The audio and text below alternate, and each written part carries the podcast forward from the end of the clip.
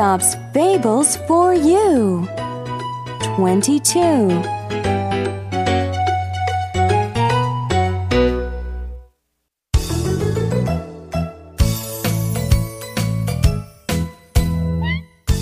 The Farmer and the Eagle.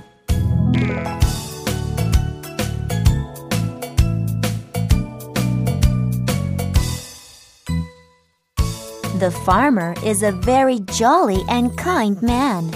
He is also diligent.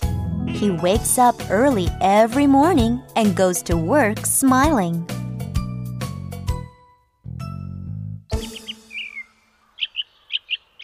Hmm. The air is so fresh this morning, and the sun is also so bright. It's a beautiful day. Look at those birds and flowers. I feel so happy.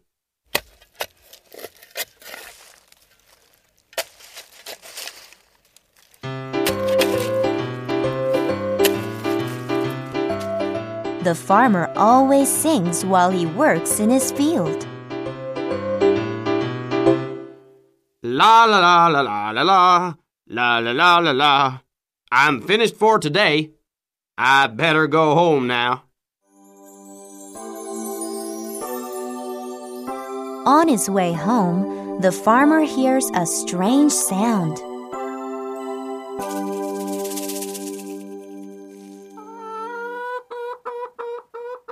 What is that sound? It sounds like a bird's cry. It must be in danger. I must go and help. The farmer follows the cry. Where is that cry coming from? Over here, sir. Please come quickly. Please help me. I am trapped. There you are. I found you at last. Poor bird. Are you okay? Please wait. I will get you out.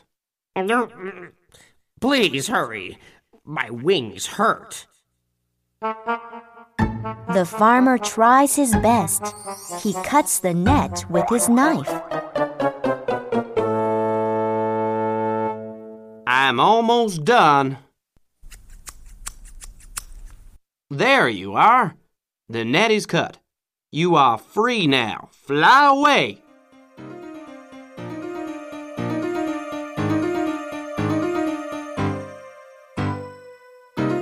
The eagle is freed from the net, but he doesn't fly away. He is injured.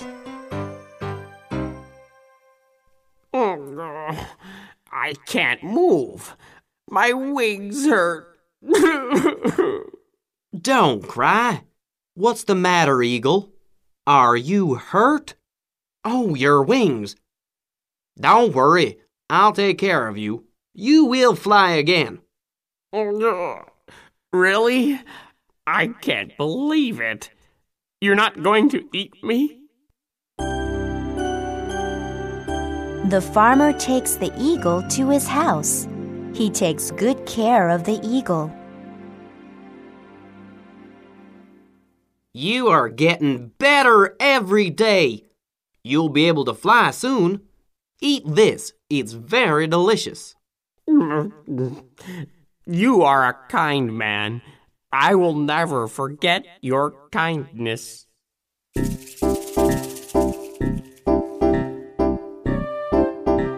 The eagle is almost well, but the farmer's neighbors hear about the eagle and tell the farmer to sell it.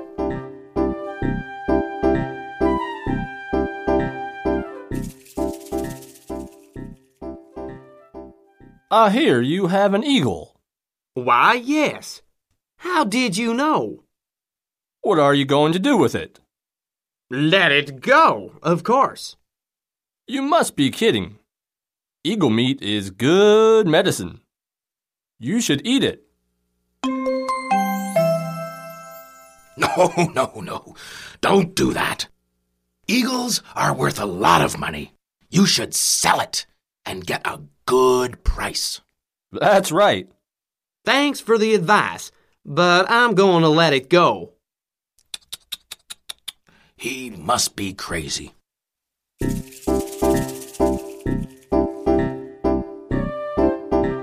The neighbors can't understand the farmer.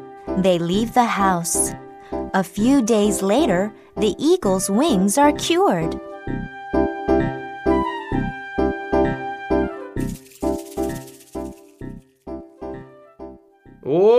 Okay, Eagle. Flap your wings. Try to fly a little. Yes, that's it. Very good. Now you can fly again. No, My wings don't hurt anymore. I can really fly again. Thank you, farmer. The eagle flies away.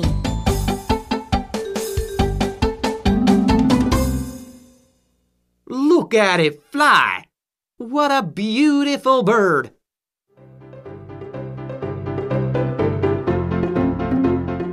Weeks pass and the farmer forgets about the eagle. The farmer is tired today and decides to take a nap. He lies down on the grass next to a big high wall. The eagle sees the farmer.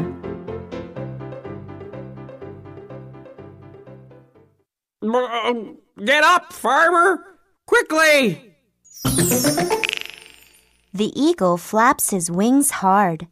The farmer hears it and wakes up. Oh, hello there, Eagle. How have you been? Are your wings okay? But you look worried. What's wrong? Oh, I must warn him. What can I do? I know.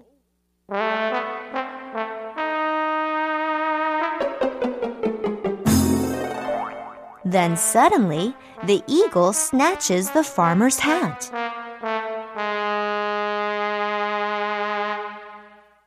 Hey, give it back. What are you doing? Come back. Oh, he's following me. That's good. It's safe over there. I'll drop the hat there.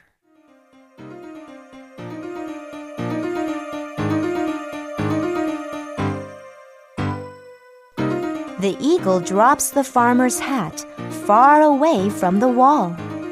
The farmer picks it up. Naughty Eagle. Why did you do that?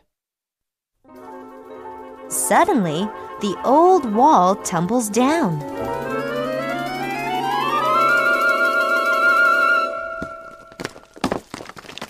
Oh my goodness! Look at that! I could have been hurt. Now I understand. Thanks, Eagle. You saved my life. You are the king of all birds. Goodbye. Moral If you are kind to someone, he will someday repay you.